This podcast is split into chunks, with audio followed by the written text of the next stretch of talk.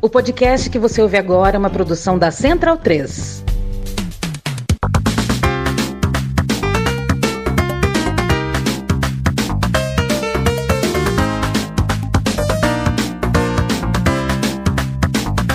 Bem-vindo, bem-vinda a você que acompanha o podcast O Monolito. Hoje eu falo com José Trajano, jornalista que vem de longe, como ele gosta de dizer, cria da Tijuca, torcedor do América, devoto de Edu, do goleiro Pompeia, o Zé, para os amigos, o Trajano da ESPN Brasil, um amigo que eu tenho a felicidade de dividir um pouquinho da vida. Com o Zé Trajano a gente falou sobre saudade, sobre esperança, ou seja, sobre passado e sobre futuro, vida política, vida esportiva, carreira, memórias. Deu tempo de falar sobre bastante coisa no papo com o Zé. Prazer imenso ter Zé Trajano conosco, eu te convido a ouvir essa conversa.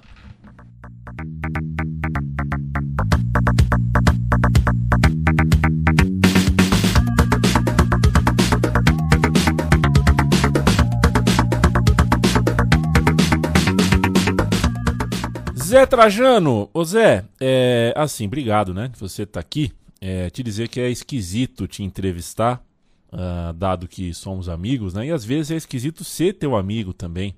Uh, saber o nome do seu porteiro, sabe? É, saber teu endereço de cor. Pô, eu entrava no teu quarto para usar a impressora, né? É, conheci o Pipa, conheci pessoas e coisas da sua vida, assim. É, isso é muito maluco, muito legal, é, mas muito maluco também. E eu não tô aqui para usar a amizade que eu tenho com você a meu favor. Estou aqui para fazer uh, um papo, fazer uma entrevista contigo. E começo uh, falando um pouco sobre o tempo que faz que a gente praticamente não, não se vê, né? A gente se viu só uma ou duas vezes de um tempo para cá. Como é que você saiu da quarentena, Zé? Como é que você se enxerga na, na pós-quarentena, né? Como é que você se olha no espelho? Como é que está a sua Uh, como é que você está lidando com as pessoas, com o mundo, com, com a autoestima, enfim, o que, que ficou do lado de lá da ponte, o que, que você conseguiu trazer, o que, que te marca mais nessa vida que ainda uh, sofre, ainda tem. Uh, a Covid está aí, né? Mas a quarentena não está mais. Como é que você se enxerga de lá para cá? Olá, olá, a mim, tudo que você falou aí de entrar no quarto, impressora e tal, isso é prova de amizade, que legal, né? A intimidade entre amigos, né? Ainda bem que eu tenho amigos mais jovens, bem mais jovens do que eu, o que me fortalecem muito para continuar nessa estrada profissional tocando o rolinho, como diria um amigo meu. Olha, é... eu, eu, durante a pandemia foi aquela coisa de se recolher, igual muita gente e tal, fazer os, depois fazer os programas de casa, que eu já fazia, montei uma estrutura aqui.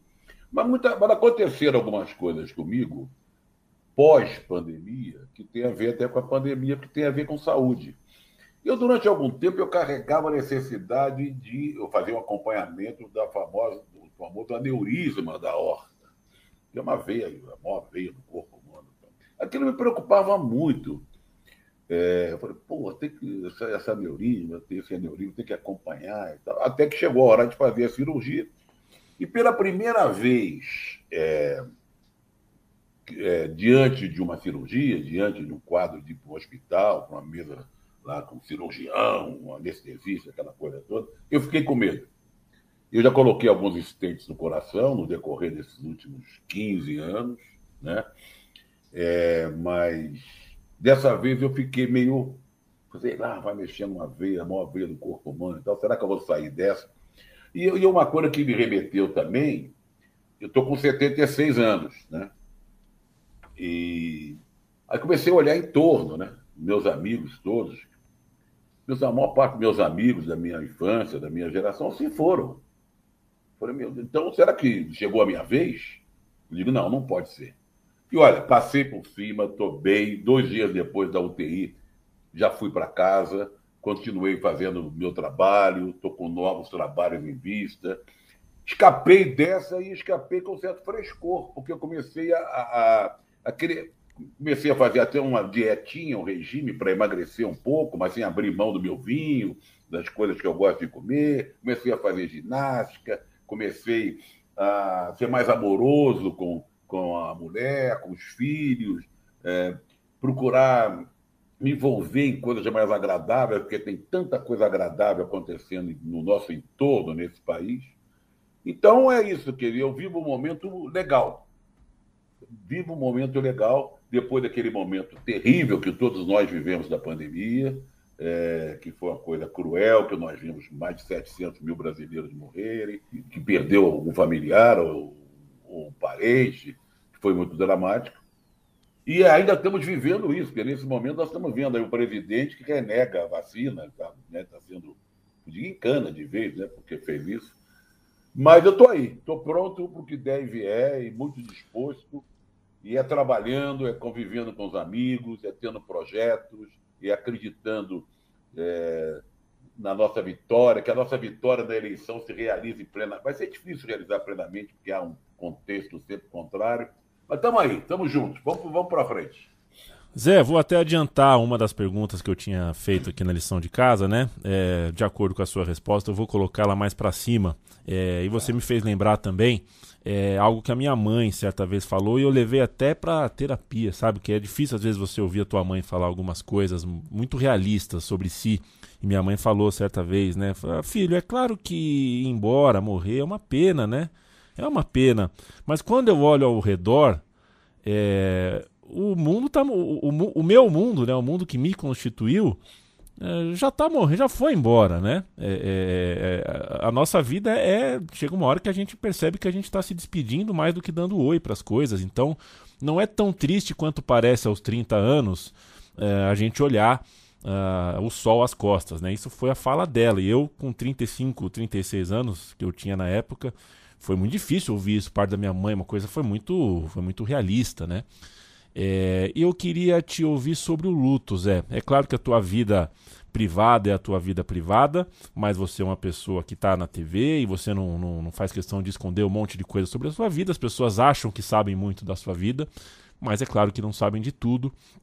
Não sabem de certamente algumas dores, algumas dores daquelas que marcam uma vida, que a gente não se acostuma. Por exemplo, ver o sofrimento de, de uma mulher, alguém que você uh, amou, ama, divide, né, dividiu tanto, tanto da vida, tem um filho uh, junto.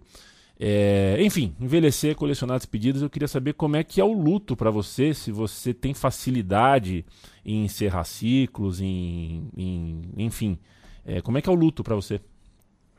Você sabe que o que você ouviu da sua mãe, eu falei para o meu filho, parecido. E, e, vi que ele ficou meio chocado, assim, um pouco, né? Com, eu, eu me abri com ele. aliás, comecei a querer tomar umas providências em relação, coisa que eu nunca tinha feito na vida. Olha, você sabe que nós estamos gravando essa conversa no dia 3, dois dias depois do aniversário da minha mãe, Dona Nilza, que faria 97 anos. É a data que eu, mais marcante para mim, porque é um grande feriado, Dia do Trabalhador, e dia da, nunca esqueci, né? coincidia com o aniversário da minha mãe. Eu perdi o meu pai, é, e, mas eu não tinha mais uma relação muito boa com meu pai, tinha uma relação distante com meu pai, provocada muito até pela política, durante a ditadura. Mas eu gostava muito do meu pai. Só que eu não conseguia me aproximar dele. Quando eu soube da morte do meu pai, foi até um acontecimento meio, meio estranho, assim, porque eu encontrei com o grande João Máximo, grande jornalista, um dos sujeitos que mais me influenciou né, na profissão e na vida, me ensinou muita coisa. Eu encontrei com ele lá nos Estados Unidos, era durante a Copa dos Estados Unidos. E ele conhecia o meu pai, e a mulher dele tinha trabalhado com o meu pai. Aí nós fomos almoçar, nós tínhamos feito um cartão verde lá. Ele estava em outra cidade, ele veio para São Francisco, nós fizemos cartão verde, almoçamos, ele foi embora. E durante esse almoço ele falou: E aí, tem visto o seu pai? Eu falei: Sabe que não, rapaz, é, é difícil essa relação com ele. Falou: Pode, procura o seu pai. Poxa. Seu pai já está mais envelhecido, você também está indo mais velho, entende melhor as coisas se distanciar do pai não é uma coisa legal. Quando voltar, procura o seu pai. Aí eu falei, tá bem, eu vou, você me tocou fundo, então quando eu voltar para o Brasil, vou procurar meu pai. Desço no aeroporto, a minha mulher de então, a falecida jornalista Célia Chaim, mãe do Pedro, desse, você não citou o nome, mas esse único filho que nós tivemos, me recebe no aeroporto, eu entro no carro, ela encosta o carro logo depois e fala assim: Olha, você, você quer ir para o Rio de Janeiro agora? Não, o que, que tem no Rio de Janeiro? O enterro do seu pai. Porque não deu tempo de eu falar com ele e da, o que eu tinha prometido ao João Máximo de encontrar meu pai. Para a gente ter uma conversa, para a gente se reencontrar, para ele tocar a vida para frente, o que restava para ele e o que eu teria pela frente. Lamento muito isso aí. Esse final. Foi assim o final da minha relação com meu pai. Final de uma relação que não, final que não houve, né? Porque já tinha acontecido, o desenlace já tinha acontecido alguns anos atrás. Tem uma coisa boa nisso aí, se é que a gente pode chamar de uma coisa boa, que o meu irmão, meu pai casou, teve. Meu pai teve eu e a minha irmã Maria, e casou de novo e teve três filhos. Casou com uma professora de história como ele. E o mais velho desses três, que se chama Trajano também, que é meu xará, com o tempo, desse tempo para cá, você vê que meu pai morreu na, durante a Copa dos Estados Unidos, faz tempo. Ele começou a me procurar. E nos tornamos grandes amigos. Então, através desse irmão mais velho, meu xará, a gente começou a, a, a construir uma relação que eu achava que seria impossível esse lado do meu pai, o lado que me incomodava. E, curiosamente também, ele, apesar de sempre falar do meu pai, da, da, paixão dele pelo pai, da saudade que tinha do pai, aquela coisa, ele é o oposto do meu pai. Apesar de ser a cara do meu pai. Mas ficou uma coisa muito curiosa.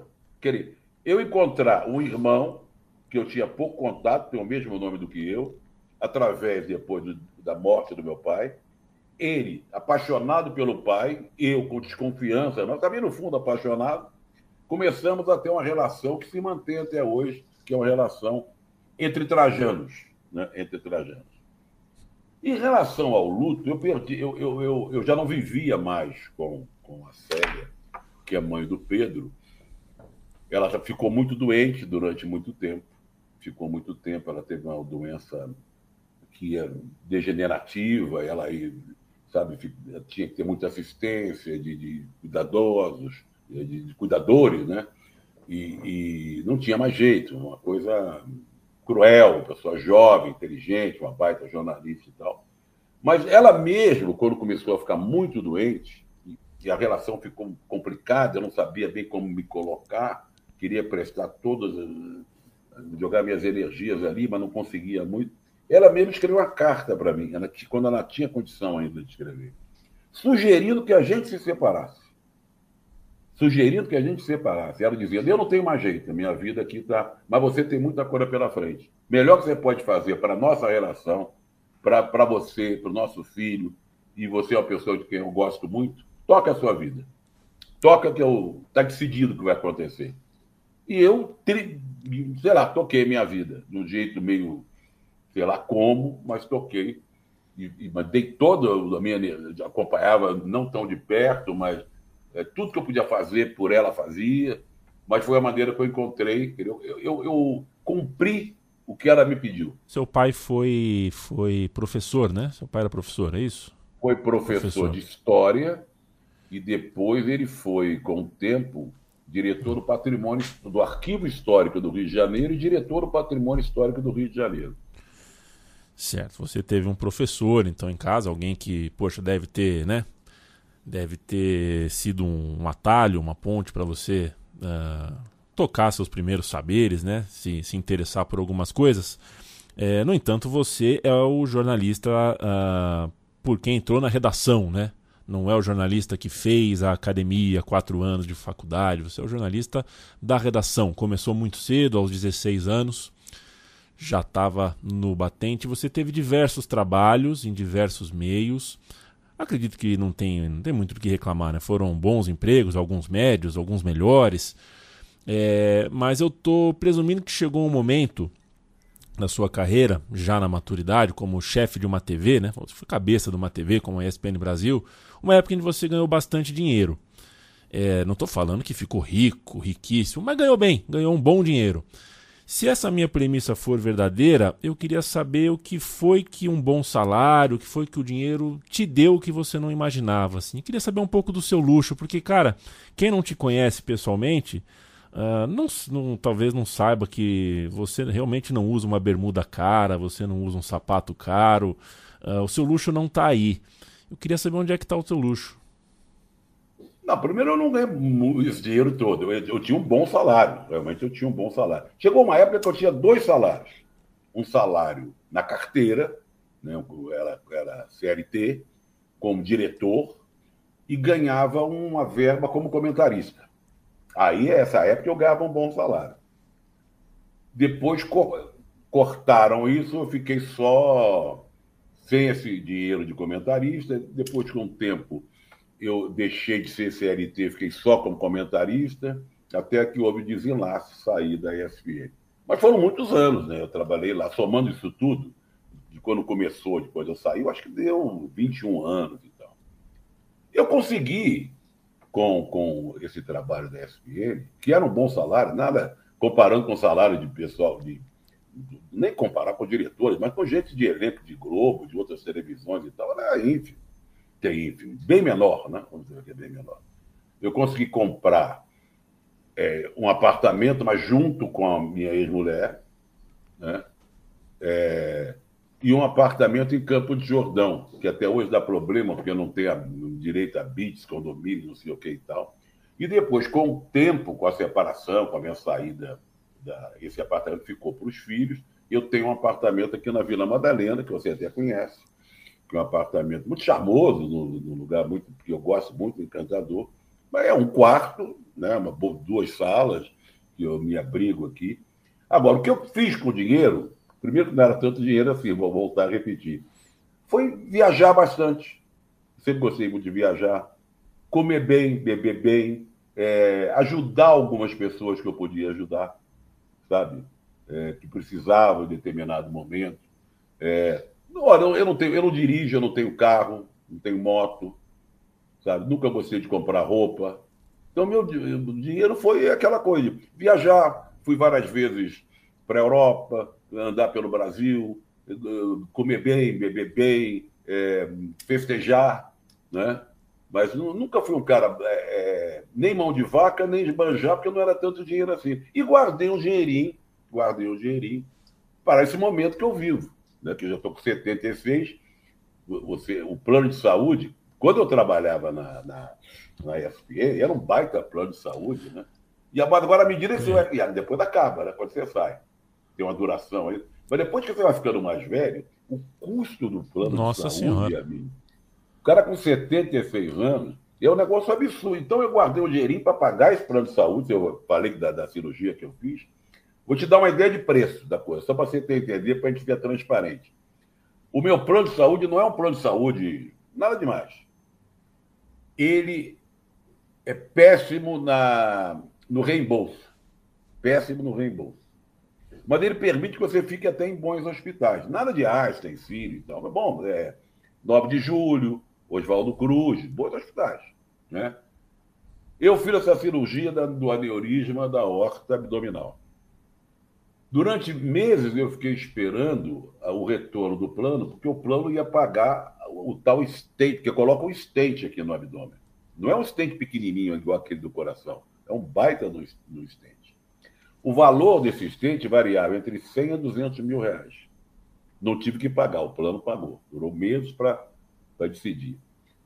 A, a cirurgia saiu 45 mil reais para pagar para o cirurgião, anestesistas e assistentes e tal, mais 9 mil para o cardiologista que me atendeu e ia sempre lá. O que, que eu fiz? Eu tinha o dinheirinho guardado esperando isso. Fiz um acordo com eles, pagando prestações. Então, você, o que, que você fez com o dinheiro? Guardei o dinheiro para ter esses sufocos. E sabe quanto o plano me devolveu? Por quanto? exemplo, o cardiologista custou 9 mil. 9 mil de cardiologista. 900 reais. 10%. Top... Ah, é, é, essa é a devolução. Então, dinheiro é, é, ainda tem guardadinho ali para viver ainda decentemente, de uma forma legal, mais algum tempo. Mas eu continuo trabalhando. Porque se eu não tivesse, se eu não tivesse continuado a trabalhar, eu não teria condições de manter o padrão de vida que eu tenho. E que padrão é esse? Padrão normal, do sujeito que trabalhou a vida inteira e ganhou bem. Porque a vida inteira eu não ganhei bem, não. Porque quando eu cheguei aqui em São Paulo, eu vi com a mão na frente e outra atrás. Eu não tinha mais lugar para trabalhar no Rio de Janeiro. Sabe onde eu ficava hospedado? Em HO, ali no centro da cidade. Foi até uma tragédia, porque eu dormia no HO, ali na rua Major Diogo, que eu chamava de Major, Hotel Major, porque tinha um defeito no, no letreiro, parecia que tinha um Cinco-Flex no O, então eu chamava de Hotel Major. E o que, que acontecia? Tinha que dormir lá e sair com a mala durante o dia, que eu guardava na, na, na, na mala de um, de um companheiro, do colega do Jornal da Tarde, onde eu estava no Jornal da Tarde. Porque era um hotel de, de trepação, sei lá o quê. Então, eu, eu dormia ali com a minha mala, saía com a mala, levava para o Luiz Carlos Assis, ele abria a mala do carro, botava a mala ali durante o dia. Sabe o que aconteceu um dia? Roubaram, abriram, arrombaram a, a mala do carro e levaram a minha mala e a mala dele. Fiquei, inclusive, sem mala. Então, realmente, eu fiquei sem, sem pé, sem, com a mão na frente e outra atrás quando eu cheguei em São Paulo. Uma HO é um quê, Zé? Só para. HO é hotel de, de, de, de, de aqueles hotéis de, de, de uh -huh, certo, entendi. Sabe? Perfeito. Zé, você jovem, mas é, já um adulto, claro, trabalhando tudo mais, você começa a trabalhar um pouco antes da, do golpe militar, né? E queria saber se quando a ditadura começou, puxando na memória, se você, né, sem é, digamos assim, a memória pura, né, a memória sem ajuda de outras coisas ao redor, se naquele 31 de março de 64, se em abril de 64, se você tinha clara noção do que estava acontecendo e o que, que, você lembra das pessoas ao redor, do que você sentia, o que, que as pessoas sentiam. Dava para saber, você já sabia. Como é que era esse Zé Trajano jovem uh, começando uma carreira, tendo que lidar com uma coisa que, sei lá, tô palpitando aqui, que era, que era de difícil, de, de, de compreensão mais difícil na época do que é hoje. Talvez se não tivesse no Jornal do Brasil, eu não tivesse entendido do jeito que eu entendi, do jeito e do jeito que eu sofri, do jeito que eu vivenciei. É... Como eu já trabalhava no Jornal do Brasil, eu tinha ao meu redor pessoas que me influenciaram muito e que me contavam que e elas estavam transtornadas pré pré-golpe e ali nos primeiros dias de golpe. E o Jornal do Brasil, a sede do Jornal do Brasil, a redação, era no centro do Rio de Janeiro, na Avenida Rio Branco, por onde passavam todas as passeatas manifestações contra e a favor. Então havia no jornal um ambiente, esse ambiente me fez entender o que estava acontecendo? As conversas eram travadas na redação. E porque se eu tivesse ainda sendo um, um jovem da Tijuca, morando no prédio, eu tenho ideia, o meu prédio, onde eu morava, lá na Tijuca, na rua Férez da Cunha, o pessoal do prédio comemorou o golpe. Talvez eu estivesse vendo aquilo de um outro jeito. Mas o fato de ter virado jornalista, era um aprendiz aí, não foca, mas convivido com gente que, que todo dia a gente conversava sobre aquilo, a conversa, a tragédia, a frustração, a raiva e tal. Eu não fiquei comemorando o golpe, pelo contrário. O que, que eu fiz? Eu fui trabalhar junto com o João Máximo, não tinha condução, a gente nem sei como nós chegamos e tal no Jornal do Brasil. O Jornal do Brasil tomado pelos fuzileiros da Vaz Fiquei, fiquei zanzando pelo, sozinho depois pelo centro da cidade do Rio de Janeiro, sem eira nem beira. As pessoas ouvindo a Rádio Marinque Veiga, a Rede da Legalidade, que era uma rede de resistência ainda, tentando animar a população que estava na rua. Muita gente assim andando ali pela Cinelândia. Até teve uma hora que alguém levou um tiro ali perto, que era um tiro que veio do clube militar, no surgindo popular, ali perto da gente perto da gente, da gente, eu e a multidão, você entendeu? E eu não sabia o que o que estava acontecendo direito. Será que como é que a gente, como é que eu vou sair dessa? Como é que eu não, eu não vou voltar mais para casa? Eu, tinha, eu coloquei inclusive um paletó de terno, porque eu não sabia se ia voltar para casa. Eu estava disposto ali para encarar alguma que viesse de resistência. Então, o dia e o dia seguinte, os dias, sei lá o quê, foram vividos com conhecimento do que estava acontecendo, porque eu tive contato com gente como se fossem verdadeiras aulas, né? E por isso sofri muito. E durante, aí daí em diante eu fui um sujeito. Até hoje eu me considero um revanchista, porque eu não me conformo com o que, o que esse golpe de 64 fez com, com os brasileiros, né? Tantas pessoas tiveram que se exilar, foram torturadas, assassinadas e tal. Isso, para mim, como, como esses militares nunca foram punidos, como aconteceu na Argentina, no Chile, no Uruguai, eu virei um revanchista, porque eu sempre achei que devia ser, sabe, os brilhantes úlceras da vida deveriam pagar caro e não pagaram.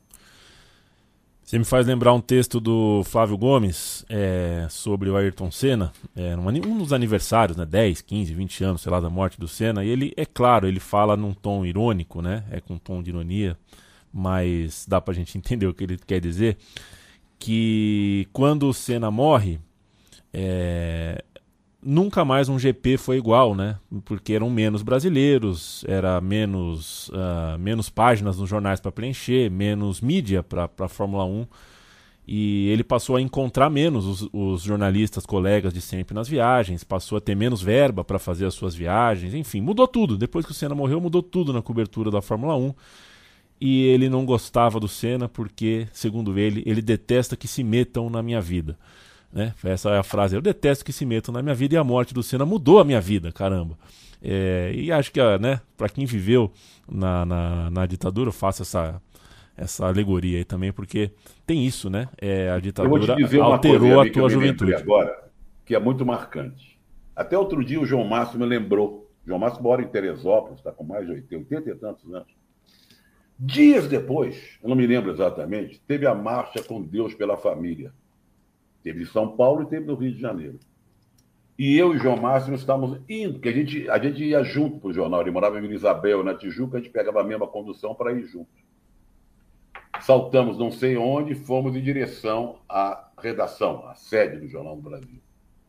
Mas nós estávamos na calçada e quem via em, via em sentido contrário? A marcha. A marcha com Deus pela família, no sentido contrário meu e do João Márcio. Veja que cena. Inesquecível para mim e para ele. A gente então ficou na calçada, bem colado aqui na. onde podia ficar colado, assim, numa, na vitrine, no, no muro, e, e, se esfregando aqui pelo lado, porque a multidão ocupava não só a rua, como também as calçadas. Então éramos nós dois contra milhares e milhares de brasileiros gritando a favor do golpe. Outro dia ele me lembrou disso. Talvez seja o momento mais marcante, mais marcante da ditadura que aconteceu comigo. É um negócio assim de filme, mas vivido intensamente. Esse trajeto que eu não sei, eu acho que a gente saiu ali do Lago da Carioca até o, a sede do Jornal Brasil na Rio Branco, é, foram, parecia horas. E demorou muito, que o normal, porque nós tínhamos que, sabe, nos esgueirar dessa multidão. Foi um negócio, olha, duro, duro, muito duro. E o João Márcio, para ele, é inesquecível. Tanto assim que esse ano, 2023, ele escreveu para mim lembrando disso. Ô, ô Zé, eu. É, assim, é, é algo que eu falo para as pessoas, né? Muita gente pergunta, sabe que quando a gente tem um, um contato com o Zé Trajano, muita gente pergunta: e como é o Zé? o Zé é legal, como é que é bacana o Zé, tal, como é que o Zé fala, tal. E a gente, eu costumo sempre falar que uma coisa que eu não entendo no Zé é como é, continua frito por futebol. Né? Como é que um cara jovem que estava na Copa de 70, assistiu a Copa de 70 ao vivo, chega em 2023 frito por futebol ainda, assistindo um monte de jogo? Isso tem que ser, tem que gostar muito. É, e é uma coisa que eu, que eu admiro demais. Eu não sei se eu vou chegar em 2050 ainda com saco para tanta pauta que se repete no futebol. Mas, enfim, eu, eu falo isso porque quando você visitou a Central 3 para conversar comigo, para conversar com a gente e sugerir um podcast, a gente tinha certeza que você ia pedir, perguntar sobre o aluguel do estúdio, queria falar alguma coisa sobre estúdio, mas sobre negócio. Não que você queria fazer um podcast, estar tá ali com a gente. É...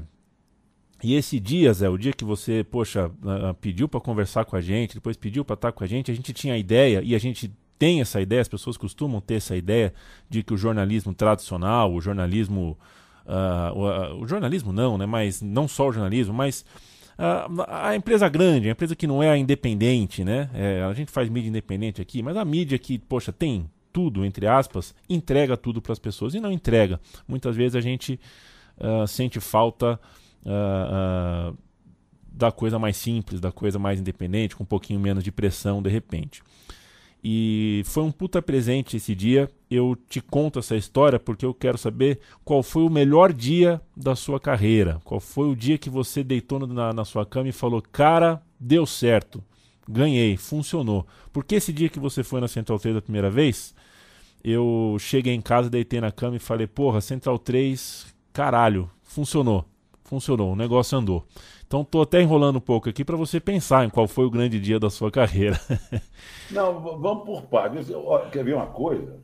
Eu acho que o fato de ter conhecido vocês ajudou muito a eu ter esse comportamento que eu tenho hoje. Porque quando eu, eu, eu durante muitos anos, me dediquei a ESPN Brasil, era a minha vida, né? O dia inteiro, né? Só falava de ESPN Brasil, saía da ESPN Brasil para encontrar as pessoas no bar, pauta, reuniões, sei lá o quê, sofria, sorria, e comemorava.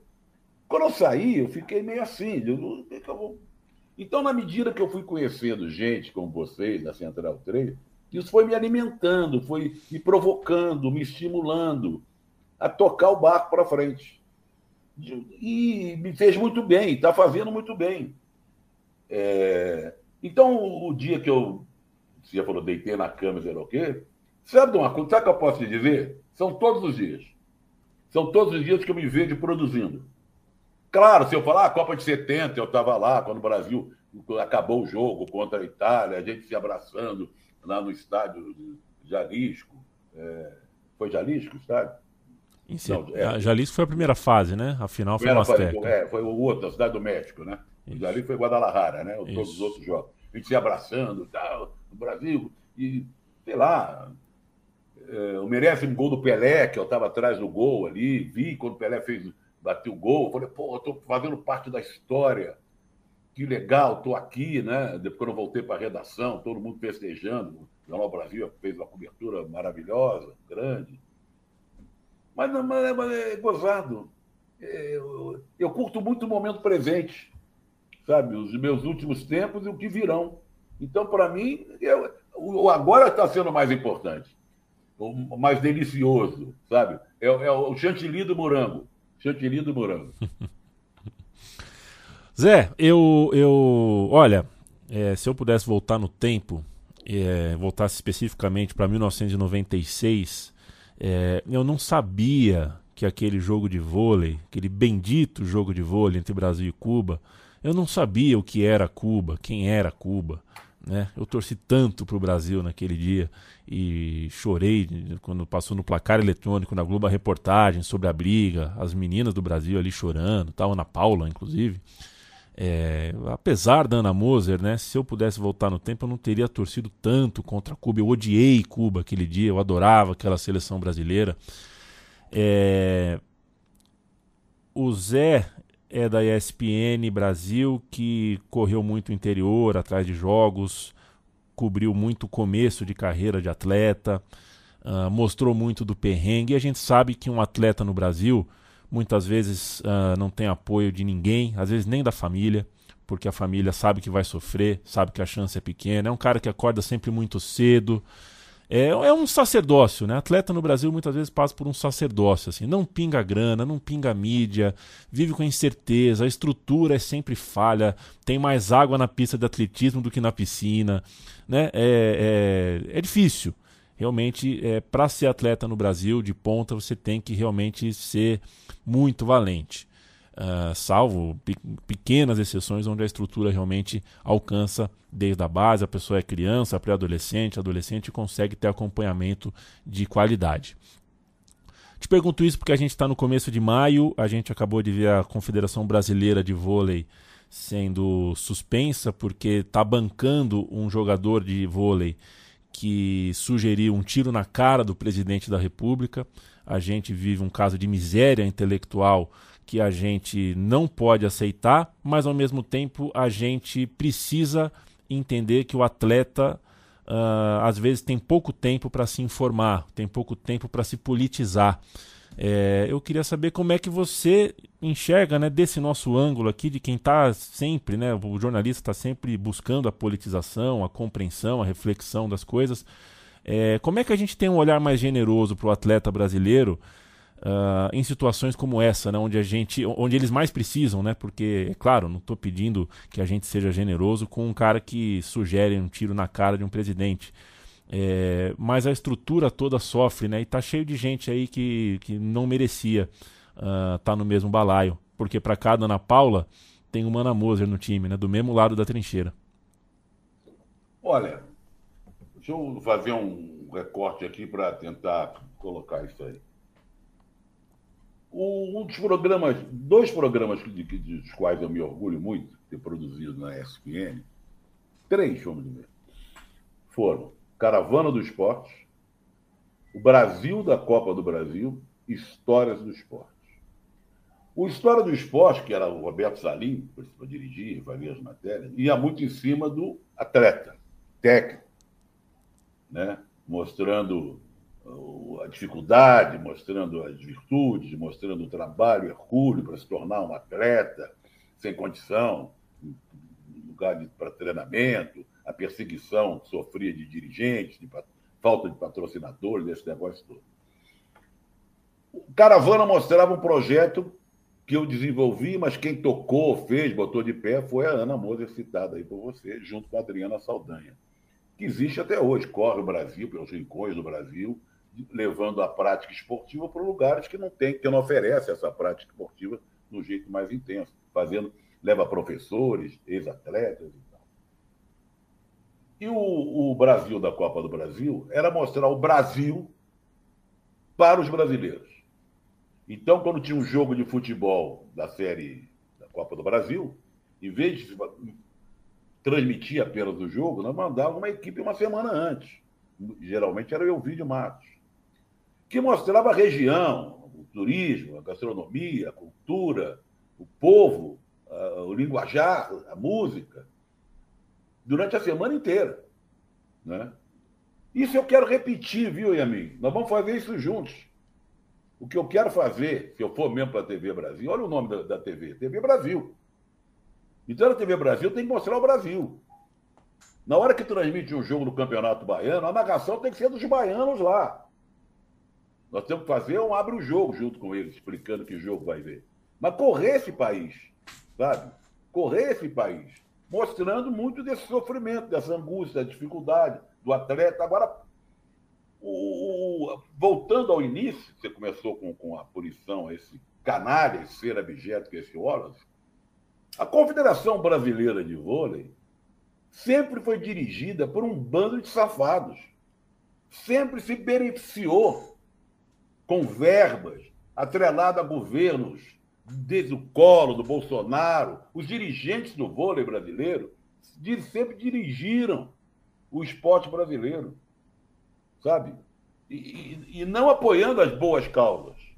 Todos eles se completaram, se deram muito bem, então esses sim estão ricos. O outro dirige a organização internacional, gente que era da, da Rede Globo, ligada a ele, está morando fora, porque é braço direito do, disse que foi presidente da confederação. Agora, o atleta, talvez isso que saia, saia muito cedo, que convive com um meio despolitizado, que ele é incentivado a, a não pensar em outras coisas a não ser o esporte. Aí vai depender de cada um. Vai depender de cada um. Porque eles têm medo de perder o patrocínio, têm medo de serem mandados embora do clube tem medo de serem é, deixados de lado pelo treinador, pelo dirigente. É uma situação muito complexa. Mas eu, eu acredito também que a gente tem que mostrar muita coisa. A imprensa esportiva brasileira hoje é o seguinte: está reduzida ao seguinte. Reportagem praticamente acabou. Que falta que faz o Roberto Salim, o Lúcio de Castro e alguns outros. Né? Esses estão. Acho que jornalismo de reportagem é caro. Então reúne um bando de homens, principalmente homens, Ainda bem que algumas mulheres estão entrando, quebrando essa barreira, mas são poucas ainda, mas estão conseguindo romper alguns aqui e ali barreiras. E é a cultura do eu acho. Aí fica todo mundo na mesa. Eu acho que o Ancelotti devia. Eu acho que o Luxemburgo. Eu acho. Gente que mal tirou as fraldas. Gente que nunca fez uma entrevista com ninguém. Que nunca botou o pé no barro. É, aliás, quer ver uma coisa que eu admiro na Central 3? É o gosto. Vamos chamar de uma coisa que eu não gosto muito, mas é pelo futebol raiz, pelo esporte raiz. Na hora que você posta a, a torcida, uma imagem que você colocou, dos jogadores. Ah, se a gente tivesse com a TV Brasil já fazendo. Dos jogadores do São José revirando a faixa, uma faixa que ficou muito tempo de cabeça para baixo, porque a torcida estava revoltada. Na hora que o time consegue uma conquista, sobe, e os jogadores vão lá e. Re... Olha que ato legal, olha que coisa bonita, sabe? Na hora que o Gil fala, conta aquelas histórias lá do, do, do Nordeste, na hora que vocês recuperam o amor pelo esporte, pelo futebol, fazendo meu time de botão, isso enriquece, isso é importante. Nossa, eu acho o seguinte, agora eu acho, agora a cultura do eu acho. Vamos nos unir em alguns lugares, a Central 3 já faz isso. Vamos ver se a gente consegue fazer na TV Brasil, que outras pessoas já estão fazendo em outros lugares, para que o jornalismo esportivo não fique reduzido a essas mesas redondas infinitas, onde todo mundo é dono da verdade e não leva nada. O esporte, o atleta, o técnico, o preparador físico, sei lá, essa gente tem que ser mostrada por inteiro, não fazendo passagem. O repórter não quer fazer passagem. O repórter não precisa aparecer. O repórter não precisa aparecer. O importante é o conteúdo, sabe? O papel do jornalismo esportivo é muito importante para que a gente dê voz, aí sim, dê voz a esses atletas que querem falar, mas não tem para quem falar porque não são perguntados sobre isso. Ô Zé, estamos terminando é, o papo. Você é, sabe que, enfim, é, a gente teria como falar sobre mais uma porção de coisas aqui por horas e horas. Uh, mas eu, o monolito é feito para isso, para durar aqui 40, 40 e poucos minutos, justamente para parecer que dava para falar um tanto mais. Isso é proposital num mundo, né, o mundo atual aí, onde tantos podcasts têm duas horas e meia para tentarem recortar um pedaço de 10 minutos para as pessoas ouvirem um pedaço de 10 minutos. Uh, aqui a gente não faz com corte. É, para terminar contigo, Zé, primeiro, é, é, enfim, acho que já já parti pro sentimental demais aqui, já falei, acho que já tá claro para você, não de hoje, mas de muito tempo, quanto... Você podia cantar aquela, o sentimental, eu, eu sou... sou... Eu sou demais. é, mas estando isso claro para você, vou pegar carona na algo que você falou na sua primeira resposta, né? Você falou que tô legal, tô no momento legal. Você falou isso.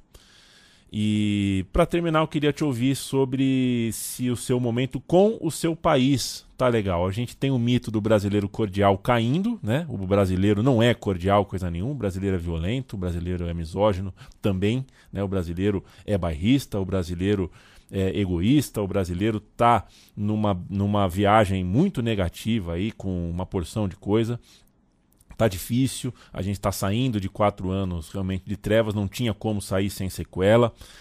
É, ao mesmo tempo, você, Zé Trajano, é, é insultado por um lado, mas também muito abraçado por outro lado. Então você bebe dessa, né? Você sente esses dois, uh, esses dois lados, né? Mas eu queria saber se depois de tudo que aconteceu em 18, de tanta, sabe, de tanta Damares, de tanto Ricardo Salles, é, as pazes estão feitas com o Brasil, você se sente mais brasileiro do que nunca, ou muito pelo contrário, enfim. Queria te ouvir sobre isso para a gente ir embora. Eu não estou completamente feliz, eu estou mais para triste do que para alegre. Porque o, o Bolsonaro, pode acabar, pode ficar inelegível, pode ser preso, pode ir para o diabo que o carregue, mas o bolsonarismo está aí. Sabe? O que esse Congresso vai perturbar e já está perturbando? O que é a criação dessas CPIs só para atrapalhar o governo do Lula? Nós tivemos ganhos. Você tem um Silvio Almeida, você tem a, a ministra dos povos indígenas, você ter a, a Aniele Franco, você tem, você tem ganho, você, você, fica satisfeito quando houve um Silvio Almeida, né? com o próprio Flávio Dino, você vê o governo preocupado contra o desmatamento, tentando resolver o problema dos Yanomamis, né? a defesa da mulher. Mas, mesmo assim, você vê a minha preocupação com a prefeitura. Então, o relator da CPI, do MST, vai ser o Ricardo Salles. Não é só aquele da boiada. Aquele que falou que tem que tratar o MST a tiro, tiro na cara. Então, eu, eu confesso que eu, eu ando muito animado, por um lado, com essas conquistas aí, mas com muito receio que a, que a gente não vai conseguir muita coisa. A gente se libertou do, do calhota, do safado, do vendilhão, né, do, do, desse ser abjeto, mas aquilo com aquela ênfase, com aquela euforia que a gente tinha no dia da eleição, do ganho, eu vejo no dia a dia que vai esbarrar em. Está esbarrando em muita coisa. Vamos ter ganhos, temos, temos mais vontade de, de falar que somos brasileiros, o Brasil lá fora está sendo visto de uma forma diferente, nós temos avanços em determinados, determinadas situações, mas está complicado, porque esse pessoal quer complicar. Por exemplo, dar um exemplo só para terminar. Criar uma CPI do 8 de janeiro, que você inverter a coisa, a vítima virá, virá responsável, é inacreditável. A PL das fake news fizeram várias fake news contra a PL das fake news. Quer dizer, são coisas inacreditáveis que acontecem. Mas valeu, vamos em frente. Vamos acreditar em. Tem muita coisa para a gente se agarrar e acreditar. Tomara que muita coisa dê certo. Obrigado, Zé. Até a próxima. Falou, Yamin. Um abração.